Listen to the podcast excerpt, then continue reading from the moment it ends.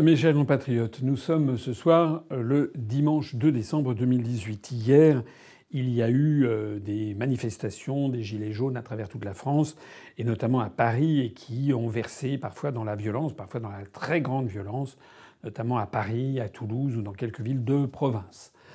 Euh, je profite de cet entretien pour euh, appeler les esprits au calme, et notamment tous les manifestants qui manifestent avec les Gilets jaunes. Ne vous laissez pas détourner de la voie droite qui consiste à manifester calmement, mais avec détermination, sans verser dans la violence. Il est d'ailleurs possible que parmi les gilets jaunes, il y ait des gens qui s'introduisent et qui fassent de la provocation pour essayer de torpiller euh, le mouvement des gilets jaunes. Il est tout à fait possible qu'il s'agisse de nuire à l'image des gilets jaunes. Donc restons calmes et gardons le cap.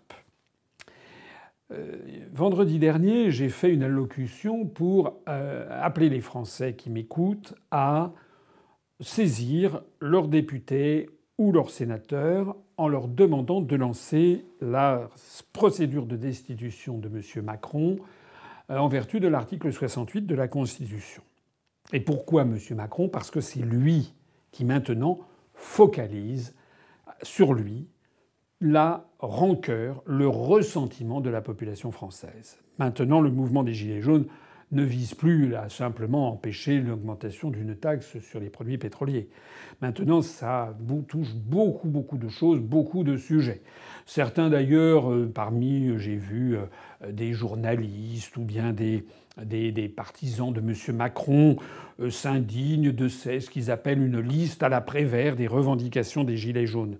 Mais c'est normal qu'il y ait une liste à la Prévert des revendications, puisqu'il y a eu une liste à la Prévert des mesures qui ont nui au peuple français depuis maintenant, on pourrait dire depuis un quart de siècle, depuis le traité de Maastricht. Dans tous les domaines, la construction européenne s'attaque en fait au bien-être des Français, à leur démocratie, à leur niveau de vie, à leur droit du travail, au rayonnement de la France, etc. Donc dans tous les domaines, il y a effectivement des récriminations.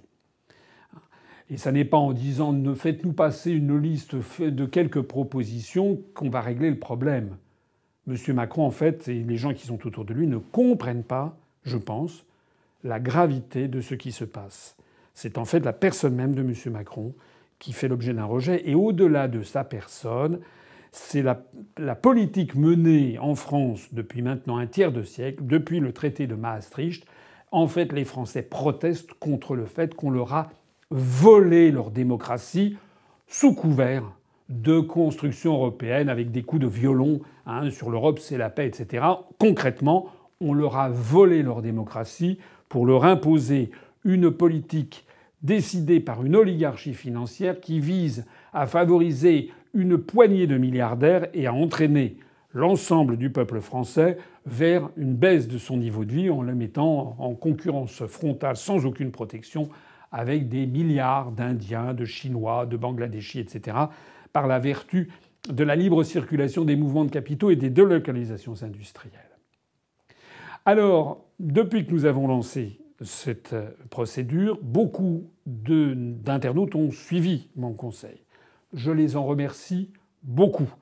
Ils ont suivi ce conseil, c'est-à-dire que désormais, il y a beaucoup de députés et de sénateurs qui commencent à recevoir nos analyses. Et j'en profite pour m'adresser à toutes celles et tous ceux qui m'écoutent. Continuez et saisissez notamment, si vous avez une imprimante, vous imprimez le dossier de 16 pages que nous avons mis en ligne euh, samedi, euh, hier, vous l'imprimez et vous le diffusez autour de vous, soit sous forme papier à votre député, soit sous forme électronique. Diffusez-le parce que ce dossier de 16 pages est un dossier qui est très solide juridiquement et qui répond à beaucoup d'objections.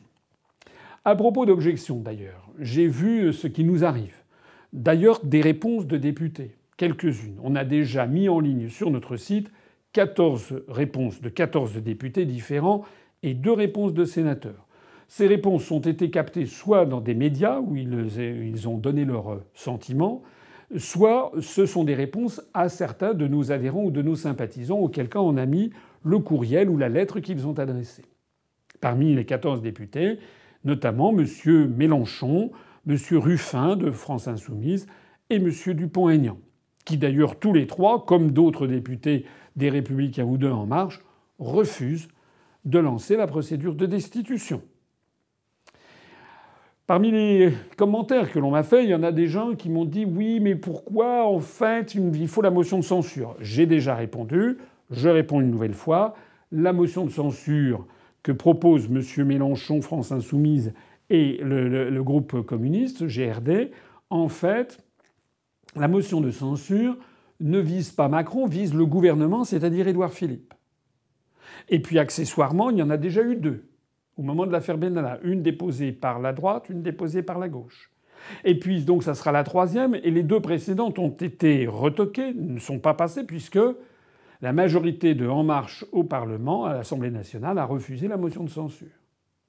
Donc les gens qui me disent mais non, il faut une motion de censure plutôt que la destitution, je leur dis la motion de censure ne sert à rien parce qu'elle vise quelqu'un qui est un lampiste et ne vise pas Macron. J'ai eu des gens qui m'ont dit non, ce qu'il faut, c'est une dissolution. C'est la position notamment de la droite et de l'extrême droite. Madame Le Pen, M. Dupont-Aignan, accessoirement M. Philippot. Je réponds à ça que la dissolution de l'Assemblée nationale présente deux défauts majeurs. La première, c'est que ce n'est pas nous qui pouvons en décider, c'est-à-dire pas la représentation nationale. En fait, c'est le président de la République seul. Donc ça veut dire qu'on demande à monsieur à M. Macron de, se faire harakiri en dissolvant l'Assemblée nationale pour avoir de nouvelles élections législatives. Très probablement, d'ailleurs, les élections législatives, enfin assez probablement, les élections législatives lui enverraient une majorité différente. Et alors, la belle affaire, M. Macron resterait toujours en poste à l'Élysée. Donc le premier problème de la dissolution, c'est que c'est le président justement que l'on vise qui, qui, a tout le pouvoir. Et ce ne sont pas les parlementaires. Et la deuxième le deuxième euh, problème que pose la dissolution, c'est qu'il resterait au pouvoir, même s'il avait une majorité hostile. À ce moment-là, il entrerait en période de cohabitation. Puis il faut voir la majorité de députés qui sortiraient des urnes, qui, dans la mesure où il y aurait un risque que cette majorité soit d'un parti ou de plusieurs partis européistes, mènerait en fait la même politique que celle de M. Macron. Le problème de fond, il vient de M. Macron d'une part, et il vient d'autre part de notre appartenance à l'Union européenne, mais ça tous les gens qui me connaissent le savent. Alors il y a encore une critique qui m'a été faite, c'est des gens qui disent mais non, ce qu'il faut c'est un référendum d'initiative populaire. moi je suis tout à fait d'accord avec les référendums d'initiative populaire. C'était une des mesures importantes de notre programme présidentiel et de notre programme législatif. C'est inscrit dans le programme de l'UPR depuis des années. Donc je ne vais pas dire que je suis contre. Seulement le problème qui se pose, c'est que ça n'est pas demain la veille qu'on va l'avoir, puisque pour avoir un référendum d'initiative populaire, il faut en fait faire une réforme de la Constitution qui le prévoit. Or, ceux qui ont la main mise pour réformer la Constitution, c'est le président de la République, M. Macron, ou bien la majorité à l'Assemblée nationale, c'est-à-dire l'actuelle majorité En Marche. Donc les gens qui me disent non, non, il ne faut pas faire de pas lancer de procédure de destitution, ce qu'il faut, c'est un référendum d'initiative populaire, ça revient très concrètement à dire il ne faut rien faire maintenant et il faut attendre qu'on change de président de la République pour modifier la Constitution. Voilà ce que je réponds à toutes ces critiques. Il y a eu d'autres critiques. Il y a des gens qui m'ont dit, j'ai vu ça sur les réseaux sociaux, qui disent bon et alors? Et qui est-ce qu'on mettrait à la place de M. Macron? Bah, Ça, c'est quand même les bras vous en tombent. C'est comme tout euh, changement, c'est comme toute élection générale. Euh, si M. Macron était destitué, eh bien, il y aurait une nouvelle élection présidentielle. Voilà l'affaire. Et on aurait comme candidat peut-être les mêmes qu'en 2017. Pourquoi pas? Les Français auraient quand même le choix. Ils pourraient choisir Fillon, ils pourraient choisir Mélenchon, Hamon, Madame Le Pen, M. Dupont-Aignan, et moi j'essaierais de me représenter. Et puis il y aurait peut-être d'autres candidats, pourquoi pas, dans la mesure où ils ont les 500 parrainages. Simplement, on serait entre-temps débarrassé de M. Macron. Alors je comprends bien qu'il y a parmi les gens qui écrivent des gens qui disent non, ni Dieu, ni maître, il faut plus qu'il y ait de président, plus de gouvernement. J'ai vu ça, des gens, le pouvoir doit être au peuple, etc., etc. Ce sont des idées sympathiques et généreuses.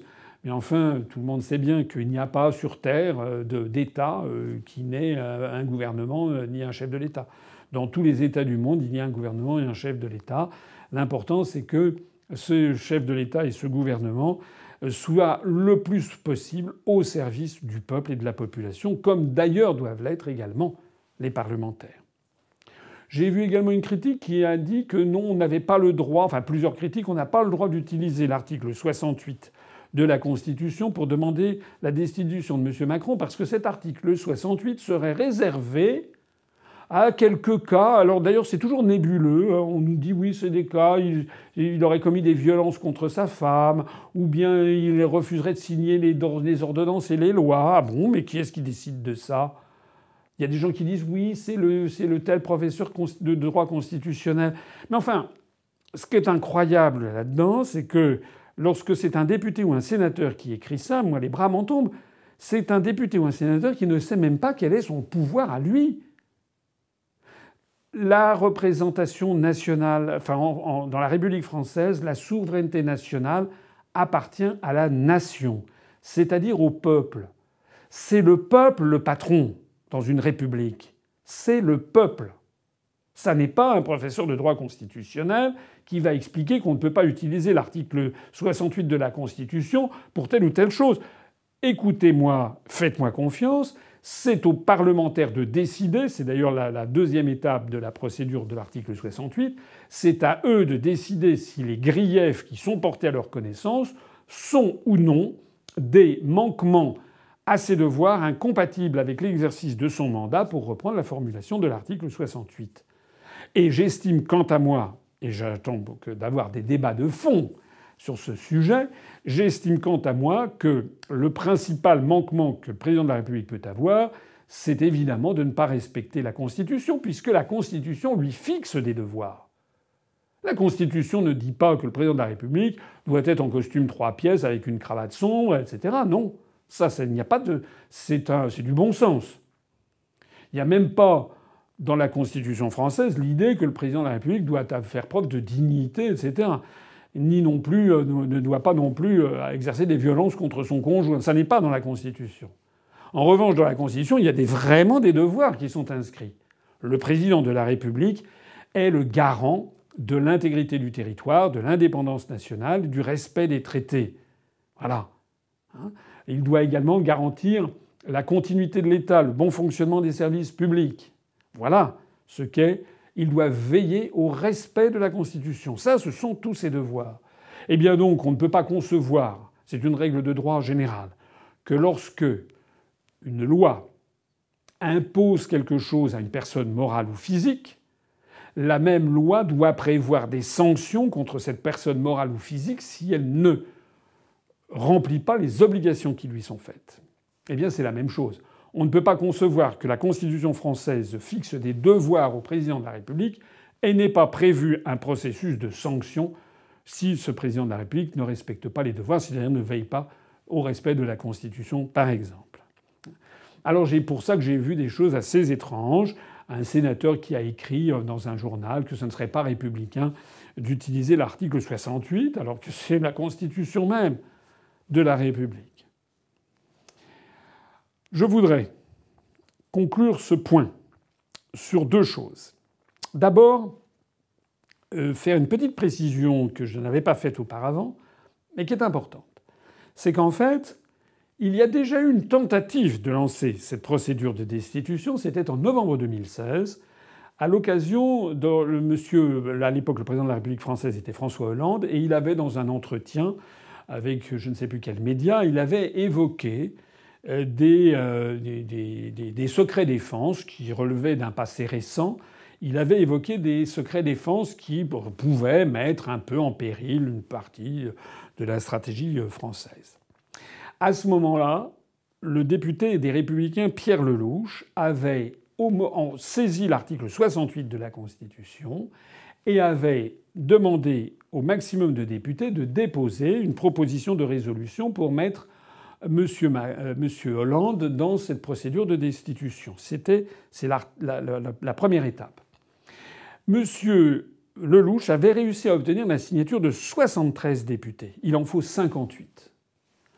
Donc je dis déjà ici à toutes celles et tous ceux qui me disent c'est infaisable, c'est impossible, ça n'est pas vrai, ça a été fait en 2016, ça a été lancé en 2016, il y avait d'ailleurs 73 députés, c'est plus que les 58 nécessaires. Seulement voilà, qu'est-ce qui s'est passé ensuite? Ça n'a pas franchi le stade de la première étape. ça n'a pas été jusqu'à un débat général avec les autres parlementaires, parce que le bureau de l'Assemblée nationale, de façon très politique, avait considéré que le dépôt de cette, euh, proposition de résolution ne pouvait pas être reçu, d'abord parce qu'on était en novembre 2016, c'était quelques mois avant l'élection, le premier tour d'avril 2017 de l'élection présidentielle, on était déjà en pré-campagne présidentielle. En fait, ça ne pas vraiment la route d'essayer de, de, comment dirais-je, de, de procéder à la destitution d'un président tout à fait en fin de course qui ne se représentait pas lui-même. Ça a été un argument qui a pesé. L'autre argument, c'est que il a sans doute été jugé que le reproche qui était fait à M. Hollande était trop ponctuel parce qu'il avait commis dans un entretien, il avait euh, un peu dérapé et délivré des secrets euh, de la défense nationale, enfin pas des secrets, mais des choses qui pouvaient, qui appartenaient au domaine de la confidentielle défense et que ça n'était pas bien. Il a été décidé sans doute que ça n'était pas constitutif d'un manquement à ses devoirs incompatibles avec l'exercice de ses fonctions. En revanche, nous, dans notre dossier de 16 pages qui figure sur le site, nous dressons la liste de 10 violations de la Constitution commises par M. Macron, sans compter quatre sujets où la probité financière de M. Macron doit, reste encore à prouver. Et d'autant plus d'ailleurs que l'un de ces quatre sujets, c'est justement la Commission nationale des comptes de campagne et des financements des partis politiques, qui il y a quelques jours a saisi le parquet avec un signalement euh, pour expliquer que dans le parti de M. Macron l'année dernière, il y avait 144 000 euros d'origine inconnue. Donc il y a vraiment des choses à creuser, y compris en matière financière, notamment sur, par exemple, le patrimoine de M. Macron. Mais pour le reste, ce sont dix violations de la Constitution.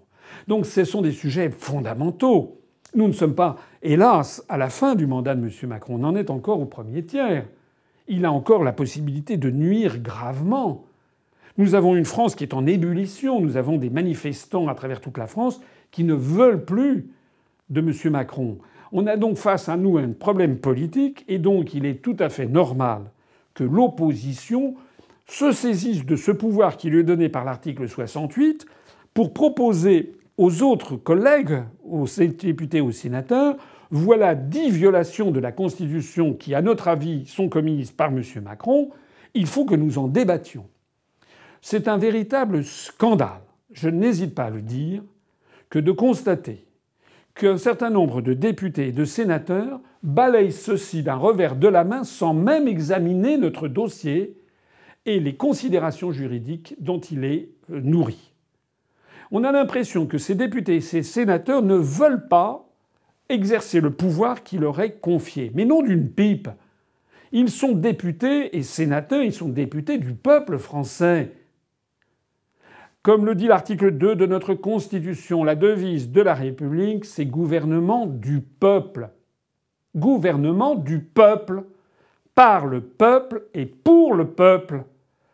Donc le simple fait qu'il y ait en ce moment des dizaines et des centaines de milliers de manifestants à travers la France qui protestent contre tout ce que fait M. Macron, son gouvernement, protestent plus généralement contre la situation politique, économique et sociale qui leur a été faite depuis maintenant des années avec le vol de démocratie que représente la construction européenne et les traités européens, eh bien ça, il est normal, c'est même leur devoir que les députés prennent à leur charge cette revendication populaire.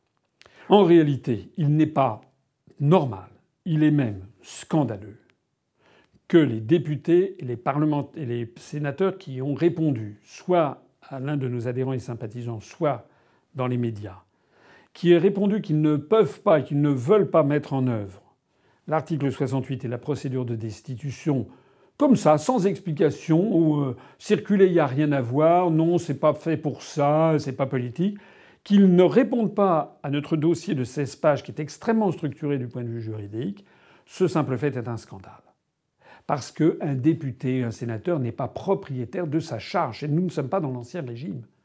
Un député, il est le député de la nation. Il doit se faire le porte-parole de ce que pense le peuple. Et lorsque le peuple en veut au président de la République parce qu'il estime que le président de la République les insulte constamment dès qu'il va à l'étranger, les méprise, ne sert qu'une catégorie ultra riche de la population, prend des mesures qui piétinent la Constitution, eh bien le devoir des députés, notamment des députés et des sénateurs d'opposition, c'est au minimum de se saisir de ça et de le mettre sur la table en disant à leurs collègues on va en débattre. C'est ce que permet l'article 68. Les députés d'opposition qui refusent d'un simple revers de la main de ne même pas lancer la procédure préalable pour vérifier si ce que fait Macron est conforme à la Constitution, ceux qui refusent de faire ça, je suis désolé de le dire, ce ne sont pas des députés d'opposition, ce sont des députés d'une opposition d'opérette et de connivence. Eh bien, moi je dis que tout ceci, ça va bientôt se terminer parce que de plus en plus de Français commencent à comprendre, ils en ont assez d'être représentés par des députés d'opposition d'opérette. Alors, face à cette démission de l'opposition, il n'y a plus d'opposition à l'Assemblée nationale ni au Sénat. C'est ça que ça veut dire. Pour l'instant, nous avons eu zéro député et zéro sénateur qui acceptent de lancer la procédure de destitution. Alors qu'en novembre 2016, il y en avait quand même eu 73 des républicains qui avaient lancé, qui avaient essayé de le faire contre M. Hollande qui avait essayé de lancer cette procédure sur un sujet qui était beaucoup moins important que celui que nous nous lançons. Ça veut donc dire que s'il y a vraiment zéro député, zéro sénateur, ça veut dire que la situation de la France est gravissime. Ça veut dire qu'il n'y a plus en fait de représentation nationale qui représente fidèlement la, vie du peuple français. Pour ce qui nous concerne, nous, à l'UPR, nous, nous nous mettons au service du peuple français. Pas seulement d'ailleurs des Gilets jaunes. D'ailleurs, les Gilets jaunes, Soyons honnêtes, les gilets jaunes, c'est le peuple français qui se met un gilet jaune. Voilà. C'est pas une association, c'est pas une amicale de boulistes, c'est pas une amicale de sapeurs-pompiers, c'est pas des gens qui ont rempli un formulaire. Tout le monde, du jour au lendemain, peut devenir un gilet jaune en mettant son gilet. C'est d'ailleurs la, la raison pour laquelle, dans ce mouvement multiforme, il est très difficile d'avoir euh, telle ou telle proposition, puisque il y a parmi les gilets jaunes des gens qui viennent de la gauche, d'autres qui viennent de la droite, il y a des Français qui viennent de l'extrême gauche, d'autres qui viennent de l'extrême droite, d'autres qui viennent du centre. Et en fait, parce que tout le monde a des griefs. En fait, c'est une espèce de, de marmite qui est en train d'exploser à la figure. Selon un processus pré-révolutionnaire, on a affaire en fait à une jacquerie généralisée, à l'expression d'un ras-le-bol généralisé. C'est de ça qu'il s'agit. Voilà.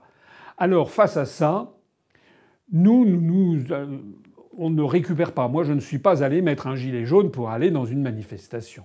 Ça, on laisse ça aux gens, à d'autres. Hein. Je ne vais pas les nommer, mais tout le monde sait, euh, voilà, tout le monde a eu son truc. Pourtant, rien n'aurait été plus facile pour moi que de faire ça, mais je ne le fais pas parce que nous, nous avons une éthique. En revanche, ce que nous, nous faisons, c'est que nous, nous considérons, je l'ai toujours dit, depuis que j'ai créé l'UPR, que nous, nous sommes un mouvement au service du peuple français. D'ailleurs, la devise de l'UPR, l'union du peuple pour rétablir la démocratie.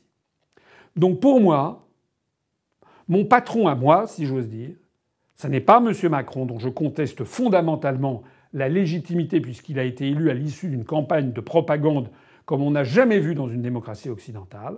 En plus de ça, il est incompétent, il est malfaisant, il est rejeté par la population, il n'a en gros à peu près que des défauts. D'ailleurs, sa politique ne mène qu'un désastre général, sauf pour une poignée de milliardaires. Mais moi, je ne suis pas sans patron. Moi, j'ai un patron. Mon patron, c'est le peuple français. C'est la raison pour laquelle nous nous avons mis au service des gens qui manifestent, qu'ils soient de droite, du centre, de gauche. Nous leur mettons à leur service les analyses économiques que nous produisons gratuitement depuis des années, les analyses monétaires, tout ça est gratuitement. Les analyses géopolitiques, les analyses juridiques, tout ça est gratuit à la disposition du peuple français. Et ce que nous faisons pendant cette crise des Gilets jaunes, c'est la même chose. Nous, nous produisons quelque chose pour aider, aider les Français. Moi, je veux les aider parce que j'aime mon pays et je suis désolé, mais enfin désolé. Oui, j'aime mon pays, je suis désolé de le dire. J'aime beaucoup les pays étrangers, je suis dans un grand nombre de pays étrangers, mais c'est mon pays. Les Français, ce sont mes, compatriotes. Et j'éprouve pour eux, comme pour mon pays, quelque chose qui euh, m'incite à agir, avec de la bénévolence, un bon état d'esprit. Je ne veux pas que mon pays soit détruit. Je veux que la France reste la France avec tous ses atouts, tous ses avantages. Ce pays a nul autre pareil qui fait que énormément de touristes dans le monde rêvent de venir en France, etc., etc. Alors pour cela, ben, nous, on donne gratuitement l'analyse juridique pour la procédure de destitution du président Macron. Et puis voilà. Et si, malheureusement, nous n'avons pas de députés, mais si nous avions des députés, si j'étais moi-même député, je peux vous dire que nous serions les tout premiers, évidemment, à signer la procédure de destitution du président de la République. C'est là-dessus que je voudrais conclure. On peut juger de l'UPR, on juge d'un arbre à ses fruits, hein, disait je crois euh, Saint Hilaire euh, au 5e siècle après Jésus-Christ, je ne suis pas tout à fait sûr de la citation. On juge un arbre à ses fruits. On doit juger d'un parti politique, d'un responsable politique à ce qu'il produit. Nous, nous mettons à la disposition des Français nos analyses. Et nous mettons également autre chose, c'est que nous leur mettons un formidable outil de transparence. C'est le fichier de tous les députés et de tous les sénateurs sur cette question. Vous pouvez, tout le monde peut aller sur notre site internet. En première page, il y a le dossier des députés et le, le fichier des députés et le fichier des sénateurs. Et par ordre alphabétique, alors avec des flèches, on peut choisir les critères selon les colonnes, et vous verrez votre député, les sénateurs de votre département, le député d'un autre département mais que vous connaissez, vous allez pouvoir, en allant consulter ce tableau, vous allez pouvoir voir quelle est sa position sur cette affaire de destitution. Et vous allez voir que vous aurez certainement des surprises. J'en profite pour lancer ici un appel à toutes celles et à tous ceux qui me suivent pour qu'ils nous aident à remplir ce fichier. Il y a beaucoup de noms, il y a plus de 840 noms. Ils nous aident à remplir ce fichier. C'est-à-dire que nous allons essayer de collationner, de regrouper toutes les informations sur tous les députés. Et comme ça, ça servira pour le futur et ça servira pour dire ensuite aux Français voilà, au moment de la crise des Gilets jaunes, qui est-ce qui a soutenu la procédure de destitution de Macron et qui est-ce qui, au contraire, a refusé pour le protéger? Faites-moi confiance, faites confiance à l'UPR, donnez-nous de l'information. Nous, on fait ça pour le peuple, allez regarder et ensuite agissez. Vive la République, vive la France et vive le peuple français. Retrouvez nos analyses, nos propositions, adhérez ou faites un don sur upr.fr. Retrouvez-nous aussi sur Facebook pour partager des idées et participer au direct. Twitter pour suivre les réactions de François Asselineau au jour le jour. YouTube pour ne rater aucune de nos vidéos. Pour nous aider à rétablir la démocratie, poussez-nous, abonnez-vous, partagez.